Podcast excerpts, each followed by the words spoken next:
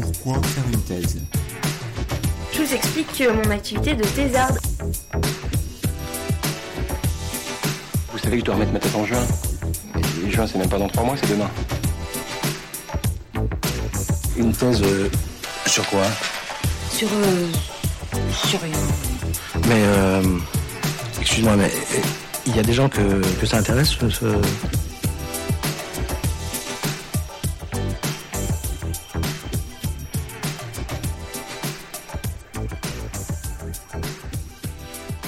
Bonjour, vous écoutez Thésard, le podcast qui fait parler les doctorants et doctorantes en sciences humaines et sociales, produit et réalisé par Jeanne Perrier et Marianne Le Gagneur. Bonjour Jeanne. Salut Marianne Dans l'épisode d'aujourd'hui, nous recevons Marion Doé, doctorante en sociologie en cinquième année. Marion étudie dans sa thèse la parentalité aveugle. Au micro de Thésard, nous avons parlé des pères et des mères qui sont déficients visuels et de comment ce handicap peut être appréhendé avec la notion de care, c'est-à-dire d'une forme de soin. Nous avons aussi parlé de l'expérience de Marion, qui est elle-même maman et non-voyante, de comment elle travaille avec son handicap et comment ça fait évoluer sa vie de thésarde. Au fait, vous entendrez quelques petits bruits parasites dans l'enregistrement, nous espérons que cela ne vous gênera pas trop. C'est parti Alors, je m'appelle donc Marion, j'ai 38 ans, je fais euh, une thèse en sociologie euh, à l'IRIS euh, et à l'EHESS. Mais à part ça, je suis maman d'une petite fille de 8 ans. J'adore le Japon et je suis une grande fan de Prince. Très important. Est-ce que tu peux me parler un peu du sujet de ta thèse? Alors, c'est toujours difficile d'être synthétique quand on a le nez dedans. Euh, je travaille sur les expériences, de, les expériences parentales euh, de personnes qui ont un, handicap visuel. C'est-à-dire que j'essaye de voir comment euh, l'entrave corporelle, ce qu'on appelle le handicap, euh, impacte, euh, influe, impacte euh, les expériences de parentalité, indépendamment des variables, euh, je dirais, sociologiques, euh, que ce soit les professions, l'origine sociale. J'essaie de d'extirper ce que le, l'entrave corporelle euh, produit sur les expériences parentales. Et je travaille, euh, alors je travaille en mobilisant les éthiques du care. Les éthiques du care, l'idée c'est que je sois synthétique, mais c'est donc un courant, enfin c'est un, oui, un courant issu des études féministes anglo-saxonnes. C'est un outil critique euh, qui vient euh, effectivement euh, des États-Unis dans les années 80.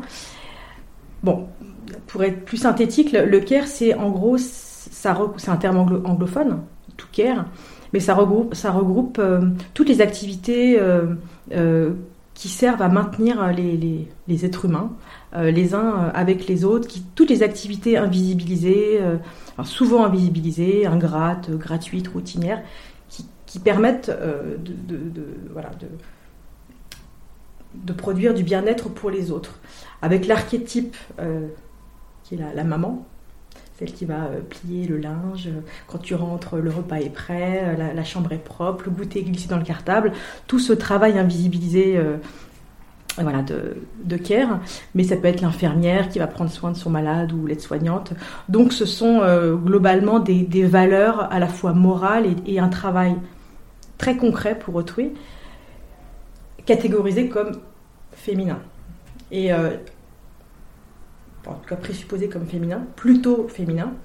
Du coup, les normes de care sont des normes de genre. Et en, utilisant pardon, cet outil, euh, j'essaye de voir comment les, les expériences de parentalité, alors en injectant quand même une bonne dose de genre, euh, les expériences de maternité et de paternité, ces expériences de care, de soins, d'attention vers l'enfant, enfin, de rôle parental, pour aller plus vite, sont impactées par euh, des incapacités ou d'autres capacités, parce que le handicap, ça peut être à la fois effectivement des situations concrètes d'incapacité ou des, euh, voilà, des, des contournements de l'entrave. Et euh, j'essaye d'analyser ça. Et donc sur cette question du care, euh, comment elle, euh, elle vient te faire poser des hypothèses par rapport à ce sujet-là de la parentalité en lien avec le handicap? En fait, euh, alors, je précise que tout n'est pas résolu hein, dans ma réflexion, mais c'est en cours normalement. Le CARE vient un petit peu...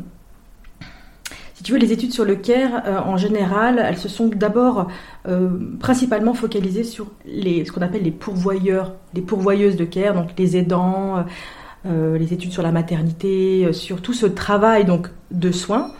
Et, les personnes handicapées, dans ces travaux-là, sont principalement passives. ce sont elles qui reçoivent les soins. Elles ne sont pas euh, mises en lumière par les travaux sur le CARE. Euh, et en général, le handicap est plutôt traité comme euh, étant sujet de CARE. Et justement, je propose de renverser un peu la logique et de, nous mettre enfin, au niveau des destinataires, enfin des présupposées personnes qui, qui, sont, qui reçoivent du soin, mais qui ont en fait euh, à être actrice de care pour des, des, individus, leurs enfants, qui sont euh, voilà, aussi vulnérables. Et donc, en fait, on est, euh, ça, ça, bouscule un petit peu, enfin, je crois. En tout cas, ça réinterroge les études sur le care qui ont pour, pour habitude de, de, traiter les personnes handicapées comme des, des objets de soins. Donc, en fait, au cœur de ta thèse, il y a un premier renversement. Oui. Et il y a aussi une tension entre je voudrais faire discuter deux écoles, c'est peut-être ambitieux, mais euh, c'est ça, hein. euh, deux écoles. Euh, en fait, donc les études sur le CARE qui, qui à la fois, voilà, je, viens, viens d'expliquer, traitent les personnes handicapées plutôt comme des destinataires de CARE et qui en plus mettent en valeur les liens affectifs entre les aidants et les aidés, mettre en valeur les, les, capacités émotionnelles véhiculées par le CARE. Tandis que de l'autre côté, si on se penche sur l'héritage sociologique, en tout cas les études, les disability studies en fait, euh, qui sont un courant euh, très important dans la recherche sur le handicap, euh, qui ont émergé dans les années 70, alors je, vais très vite, mais qui sont un courant qui ont émancipé les personnes handicapées, puisque le handicap jusqu'alors c'était un problème individuel, un problème corporel, physiologique qu'il fallait, qu'il fallait corriger. C'était aux personnes handicapées de se, de se, normaliser pour rejoindre le social. Et les années 70 ont, proposé une vision différente. Non, le handicap serait en fait une construction mmh. sociale. La société est elle-même source de handicap par euh, sa législation, par son architecture, par les comportements sociaux, et que le handicap, en fait, est un produit du collectif, euh, euh, voilà, produit des barrières. De, tout ce que je viens de dire. Et que du coup, c'est à la société de faire un effort vers les personnes handicapées et non le contraire. Donc ça, c'est un, héritage absolument fondamental, mais qui s'est figé avec les années et on en est venu à la fin, enfin voilà, encore aujourd'hui, il y a des, discours qui disent que le handicap n'est que social. Est-ce que je voudrais... et que du coup le handicap n'est que social et que du coup il faut qu'on ait aussi recours à des aidants sans émotion justement en, en, et les, études sur le handicap mettent en valeur l'autonomie des personnes handicapées. Il faut qu'on puisse avoir des aidants euh, sans aucune valeur sans, aucune, sans aucun impact affectif avec eux, mm. euh, presque un rapport utilitaire avec les aidants, ce qui vient complètement bouleverser, enfin, ce qui est totalement à l'opposé des éthiques du CARE qui cherchent à mettre en valeur les liens émotionnels et affectifs, aidant aider, tandis que le courant handicapé cherche à s'émanciper de ça. Alors moi j'essaie de il faut que je me positionne dans tout ça. Euh, tout n'est pas clair, mais euh, ce que je sais, c'est que je cherche à réinjecter de la corporéité dans mon travail. C'est pour ça que je parle dans mon travail de déficience euh, visuelle, c'est-à-dire que je me remets au niveau de l'individu et de son corps. Je ne, dénie pas la dimension sociale hein, du handicap.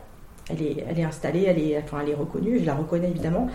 Mais néanmoins, il me semble que par mon objet, il y a une dimension corporelle hein, qu'on ne peut pas, euh, voilà, qu'on ne peut pas dénier. Et donc dans ta thèse, il y a une perspective double, à la fois d'étudier les parents aveugles en tant qu'ils sont pris en charge euh, et aidés, mais aussi en tant qu'ils aident leurs propres enfants, c'est ça? Oui, c'est ça. C'est, exact. Alors ils aident leurs propres enfants. Ils, ils sont, oui, ils sont, ils sont les parents avec euh, effectivement ce, qui se dégage. D'abord aussi, c'est euh, avec la perspective de genre, c'est que les expériences sont pas tout à fait les mêmes pour la maternité que pour la paternité. et que effectivement la charge symbolique de la maternité, bon, bah, c'est pas un scoop, est très chargée et que les femmes, les femmes aveugles, pour, pour aller plus vite dans la façon de présenter les choses, souffrent davantage d'un sentiment de disqualification sociale mais aussi euh, intimes, euh, puisqu'il y a des situations d'incapacité, et qu'elles sont constamment en tension entre des présupposés d'inaptitude à la maternité. Bon, bah. Ça, alors, des, des, présupposés euh, voilà, qui sont vraiment dans des interstices de la vie quotidienne, la boulangère du coin, mais ça peut venir de la maîtresse d'école ou même de son beau-père ou, ou, de son conjoint. Est-ce que tu vas être capable de faire ci ou euh, en fait il y a un regard social assez diffus qui présuppose que si l'enfant va pas bien ou s'il fait une bêtise, c'est toujours euh, au prisme du handicap maternel. Il y a vraiment euh, et donc elles vont fournir et c'est ça qui est le plus saillant dans mon travail.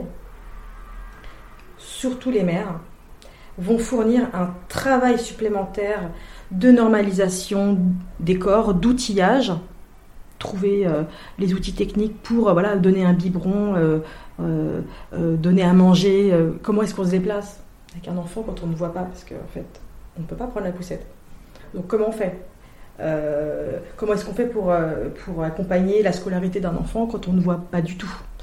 Donc il y a tout un, tout, un, tout un travail et un déploiement de, de tactiques, d'outillage, de compensation des corps pour être la bonne pourvoyeuse de care, la bonne maman pour aller vite, euh, qui est elle-même déjà euh, la pourvoyeuse de care, qui elle-même déjà anticipe, coordonne, euh, répond aux besoins d'autrui.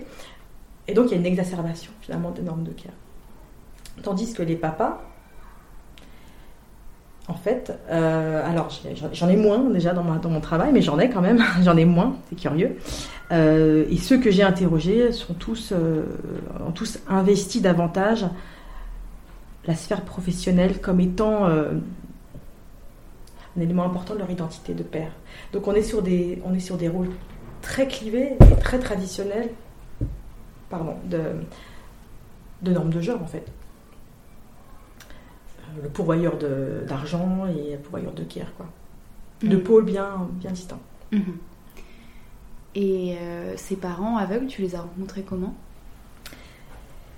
Eh bien, euh, je dois dire que je, j'ai tout basé sur ma propre expérience. C'est pas une thèse sur ma, sur ma vie, évidemment.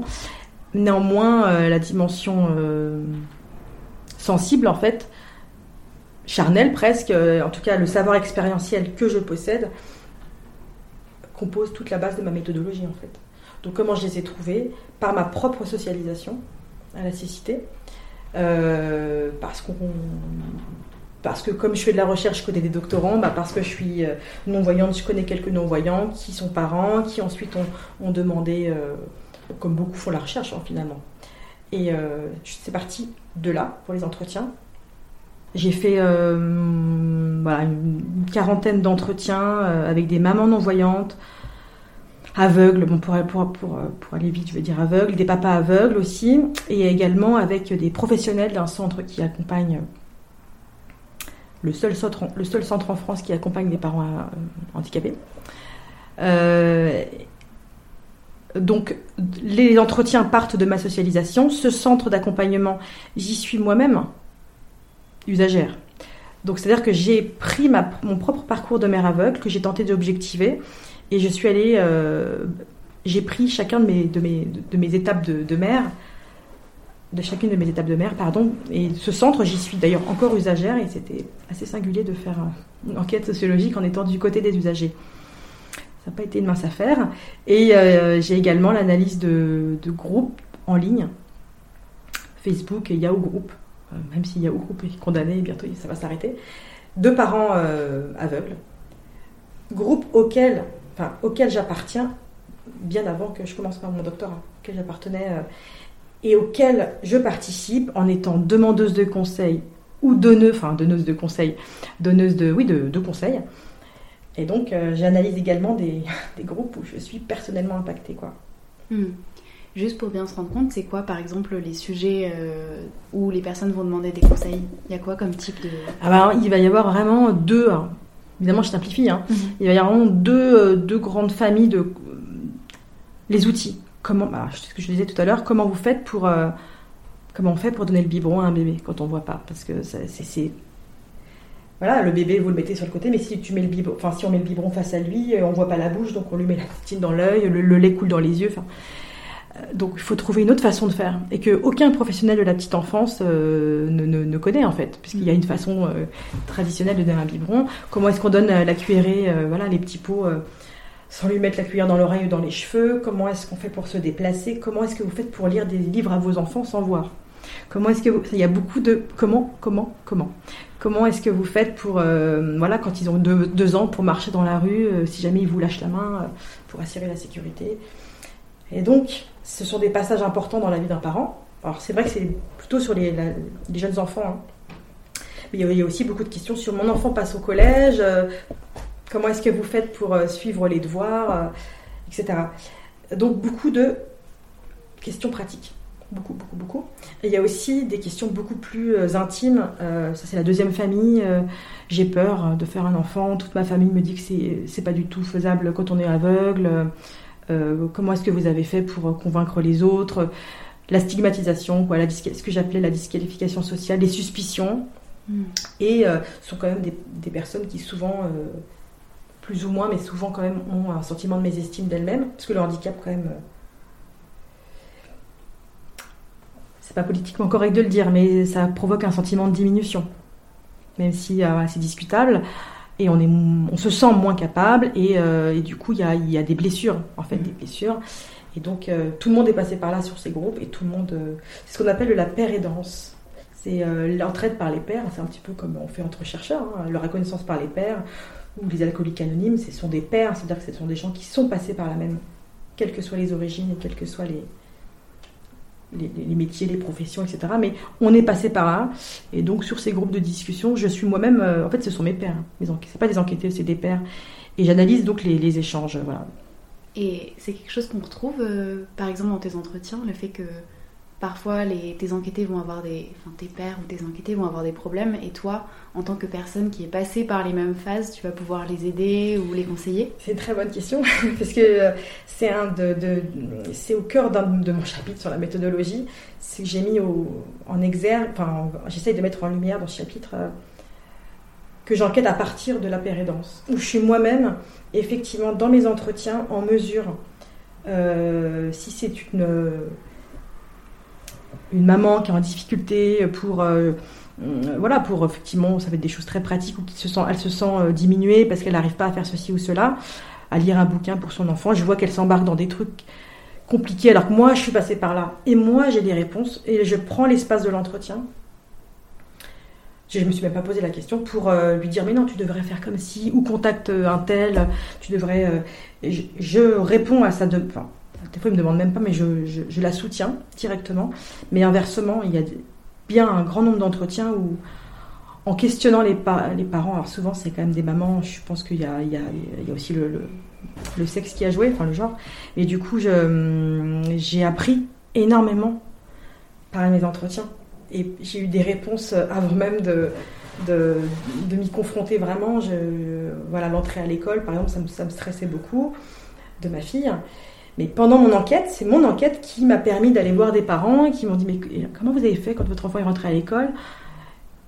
Et à la fois, la réponse est un outil d'analyse, à la fois, elle impacte ma vie. Elle a impacté ma vie personnelle. Hmm, Parce que tu as pu trouver aussi des conseils pour. euh, Absolument. Mm. C'est pour ça que je suis tentée. Alors, j'ai pas encore commencé la ré- vraiment la rédaction, mais je vais euh, le parti pris, c'est de les appeler mes pairs en fait, et non mes enquêtés ou, ou des interviewés, pour remettre la, un petit peu l'équité entre les. Bon, ça c'est de la terminologie, mais c'est en cours. Et là, tu en es où dans ta thèse exactement? Alors, euh, j'aime à dire que je termine ma quatrième année, que le 1er novembre, je commence ma cinquième. Il me reste 15 jours. Quoi.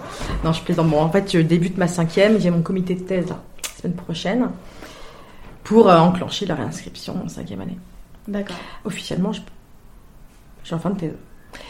Euh, concrètement, euh, je, présente un, plan de 40, voilà, il fait presque 50 pages mon plan, donc on est sur un gros plan, euh, un synopsis quoi. une ossature. et pour la première fois, c'est assez bizarre, c'est très ambivalent parce que pour la première fois, je vois la thèse, c'est-à-dire que je la vois. Enfin, je, j'ai des plans, j'ai des sous-parties, j'ai même des sous-sous-parties, j'ai des petits A, des petits B dans mes sous-sous-parties. Donc, il y a une vraie structuration. Euh, donc oui, une j'ai une vision de la thèse. Et ça m'effraie beaucoup, en fait, parce que j'ai peur de... Bah, j'ai peur de commencer à m'embourber dans la rédaction. Enfin, on sait bien quelle, étape ça peut être et quelle épreuve ça peut être d'ailleurs. Et, euh, du coup, de, bah, de mal écrire et tout ça, tout ça, tout ça. Ça me fait un peu peur. Comment les gens réagissent quand tu parles de ton, du sujet de ta thèse? Est-ce qu'il y a des a priori sur ton sujet? Non. Quand on parle du handicap, les gens sont. je parle vraiment de tous les gens. Hein. Euh... Je trouve ça chouette qu'on soit. C'est un objet quand même. Euh, voilà, le, handicap. Euh, il y a un espèce de consensus quand même. Ah, c'est intéressant. Non, non, j'ai plutôt un retour. J'ai pas. Les gens s'exclament pas non plus, mais tout le monde trouve ça peut-être pas surprenant, mais en tout cas euh, digne d'intérêt. J'ai pas eu de retour euh, négatif. Euh, C'est vrai que quand on parle des parents handicapés, finalement. Ah ouais. Alors aussi, ce qu'on peut me faire la remarque, c'est Ah, mais c'est toi Du coup, j'essaie toujours de, défendre mon bout de gras, c'est pas une thèse sur moi, évidemment. après, tout dépend à qui je m'adresse aussi, mais. Mhm. C'est pas une thèse sur toi, mais c'est aussi une thèse sur toi quand même.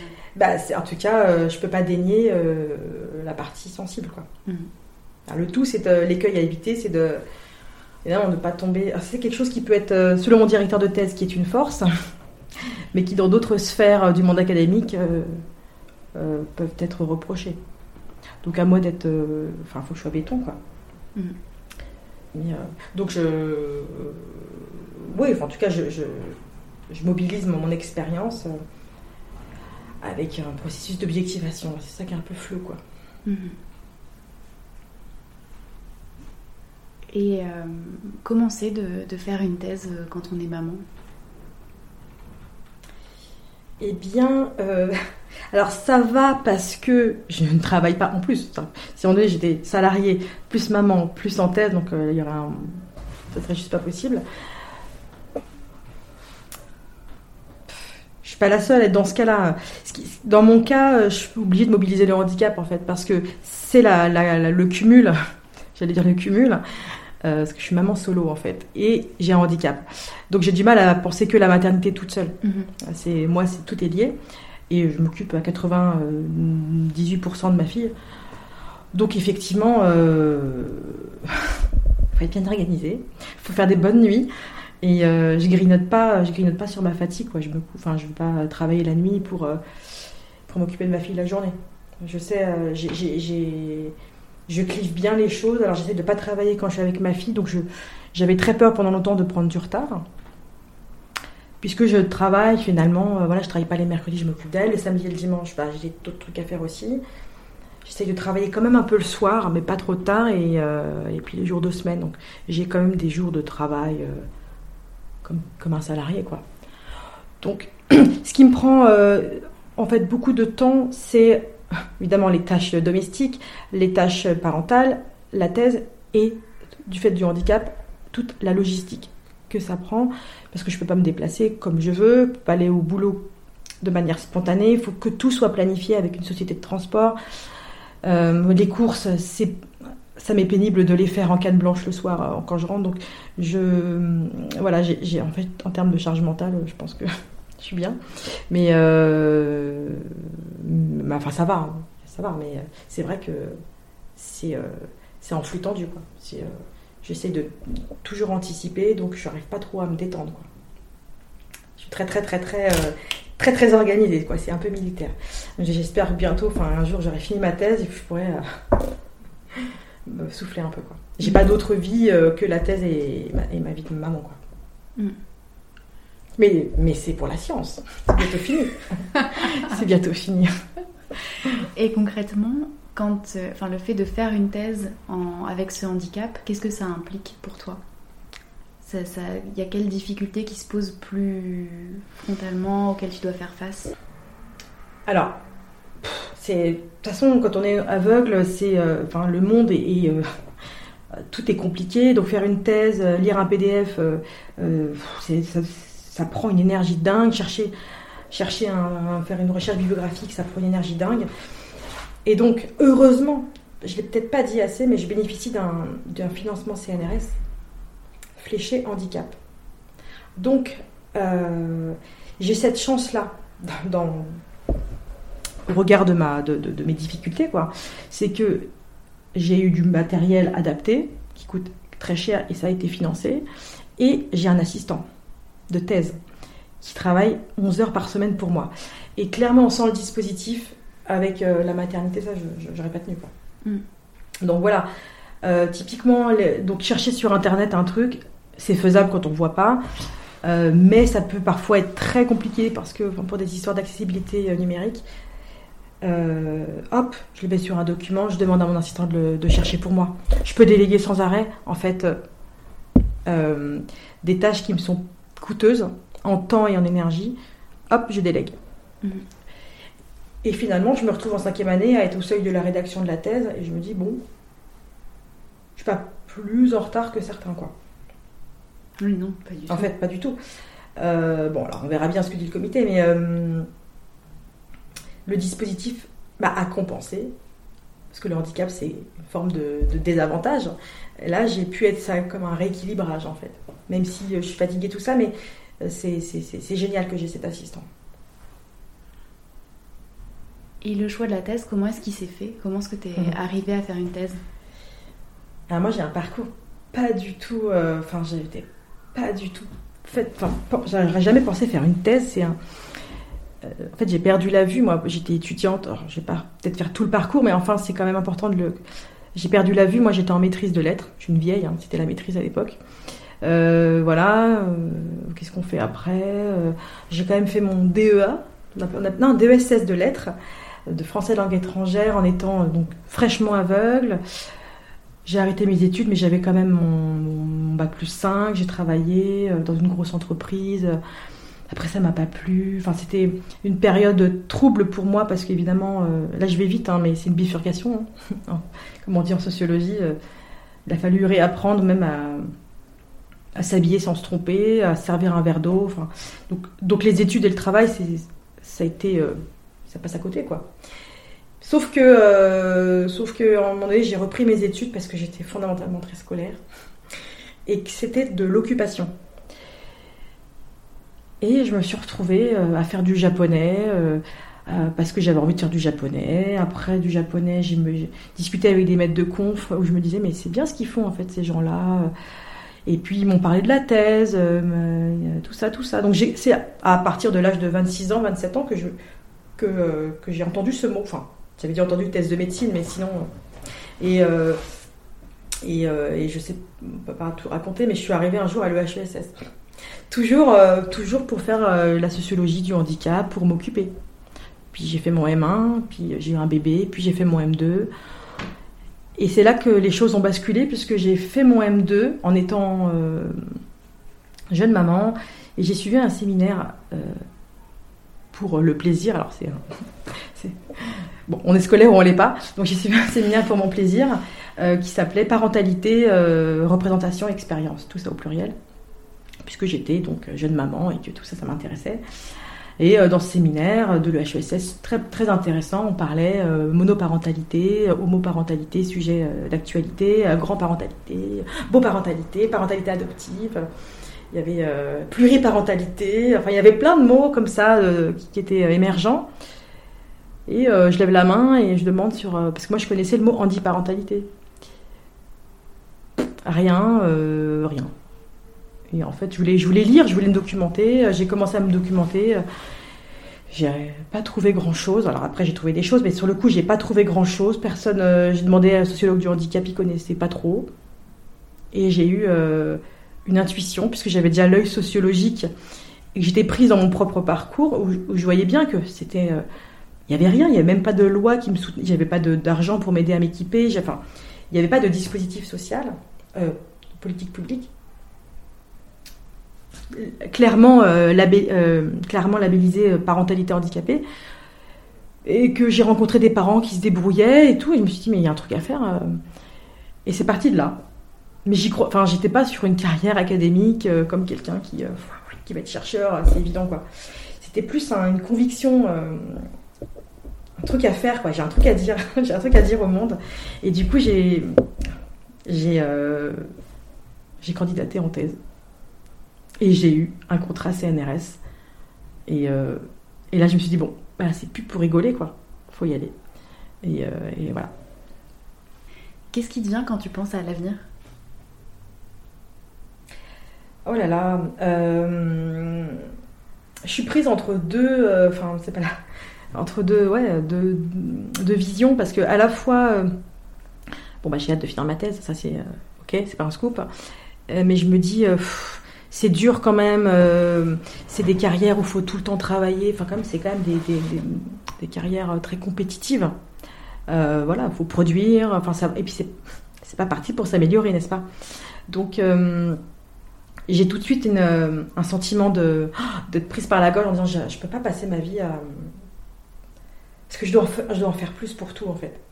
Et je dois faire plus toujours plus en fait. Les personnes handicapées en font toujours plus pour faire comme les autres. Et je me dis euh, donc ça me, stresse un peu euh, maître de conf euh, prof voilà professeur d'université maître de conférence enfin je, précise que je ne suis pas braillée c'est à dire que quand je fais cours je fais tout de mémoire. Alors, j'ai quand même des documents informatiques qui m'aident et tout, mais quand on écoute une synthèse vocale, on écoute la synthèse vocale d'une oreille et on parle de l'autre, ça fait comme les, comme les interprètes dans la langue étrangère, ça demande une concentration euh, qui épuise assez rapidement. On peut pas faire trois heures de cours euh, en, en écoutant sans arrêt sa propre synthèse vocale euh, et, et- et- ce qu'on dit ou ce que disent les autres. Et du coup, j'ai très peur de cette fatigabilité-là.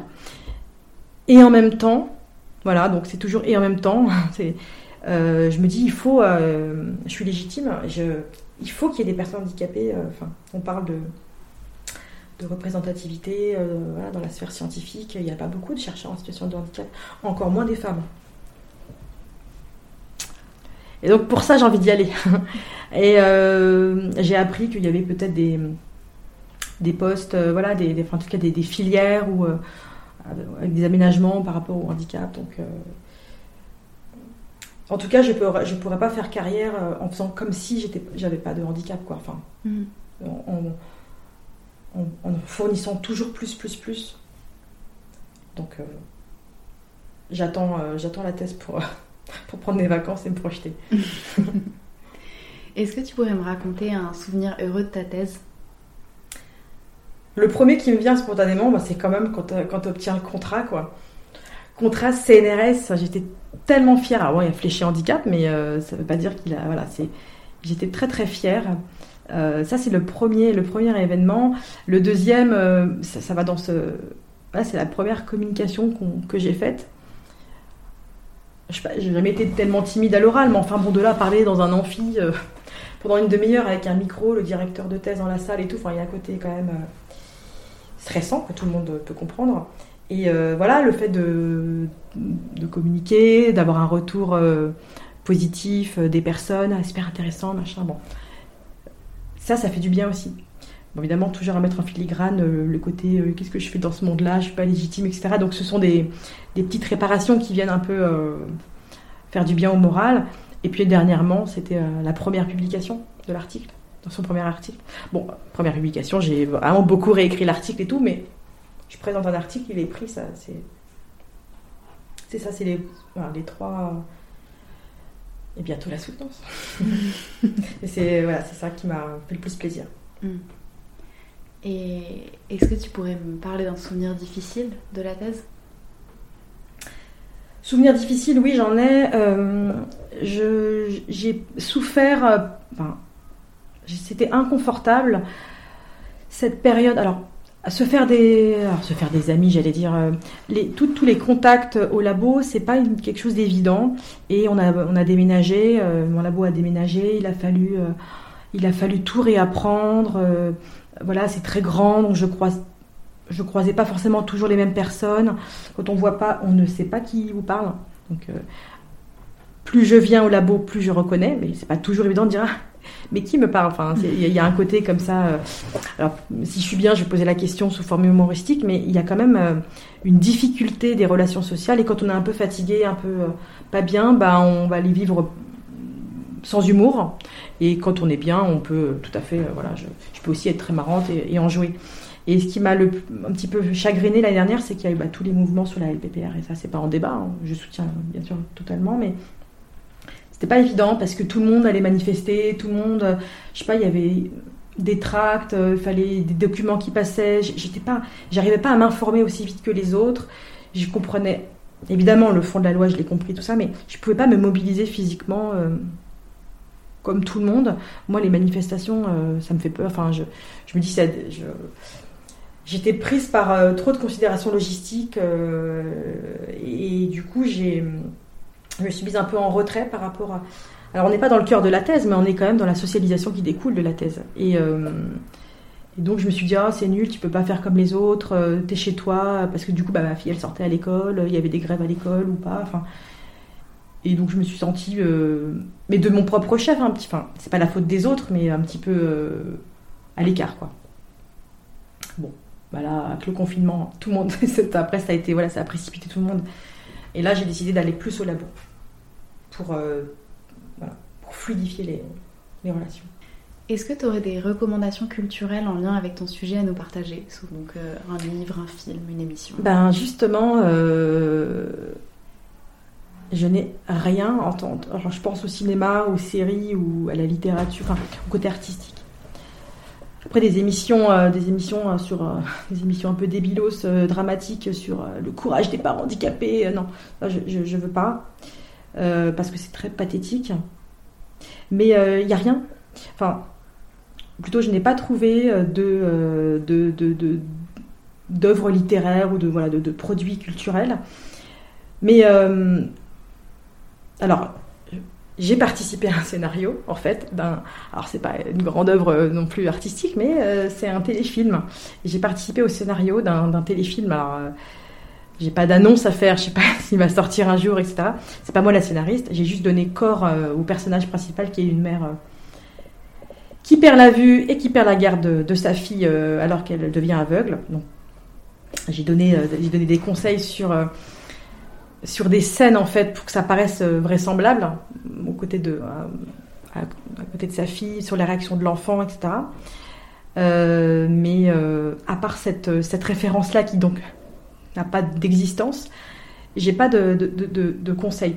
Je peux quand même faire des des recommandations enfin une mais où en fait on voit c'est pas directement sur la parentalité handicapée, mais c'est le livre de Jacques Semelin qui s'appelle J'arrive là où je suis étranger. Donc Jacques Semelin, c'est un historien du CNRS hein, qui raconte comment il devient aveugle tout en devenant chercheur. C'est pas le cœur de mon sujet. Parents handicapés, c'est pas ça. Mais néanmoins, c'est un très beau livre sur la cécité, vraiment euh, sur ce voyage un peu étrange. En plus, il est dans le monde universitaire, donc ça colle un petit peu avec, euh, avec le propos. Et en creux, en fait, on voit bien que voilà, il est, euh, c'est lui qui devient aveugle, comment il réinvestit euh, euh, son travail, sa carrière, et qu'il est père, et qu'il en parle finalement très peu dans son livre. Alors, il en doit y avoir une demi-page, deux demi-pages. Il est avec une femme voyante, et que en fait, en creux, on se dit mais si tu avais été une femme, en fait, est-ce que tu aurais pu avoir autant d'espace pour déployer ta carrière au CNRS euh, j'ai voilà, ça comme, euh, comme, comme, livre qui est très bien écrit, mais qui, euh, qui laisse voir en creux en fait les questions de parentalité handicapée. Merci à Marion d'avoir discuté avec nous au micro de Thésard et pour toutes ces recommandations culturelles, dont la liste est disponible dans la description de cet épisode. Merci à Tilif, le générique est réalisé à partir de son morceau Shape 5. Merci à vous d'avoir écouté Thésard jusqu'ici. Et n'oubliez pas de recommander l'épisode à celles et ceux que ça pourrait intéresser. Vous pouvez nous retrouver, partager avec nous vos remarques et vos questions sur Instagram et Twitter, at thésar-es, ou par email thésar.es.gmail.com. Pour ne pas rater les prochains épisodes, abonnez-vous sur votre plateforme de podcast préférée. A très vite, courage pour vos thèses, mais surtout pour tout le reste.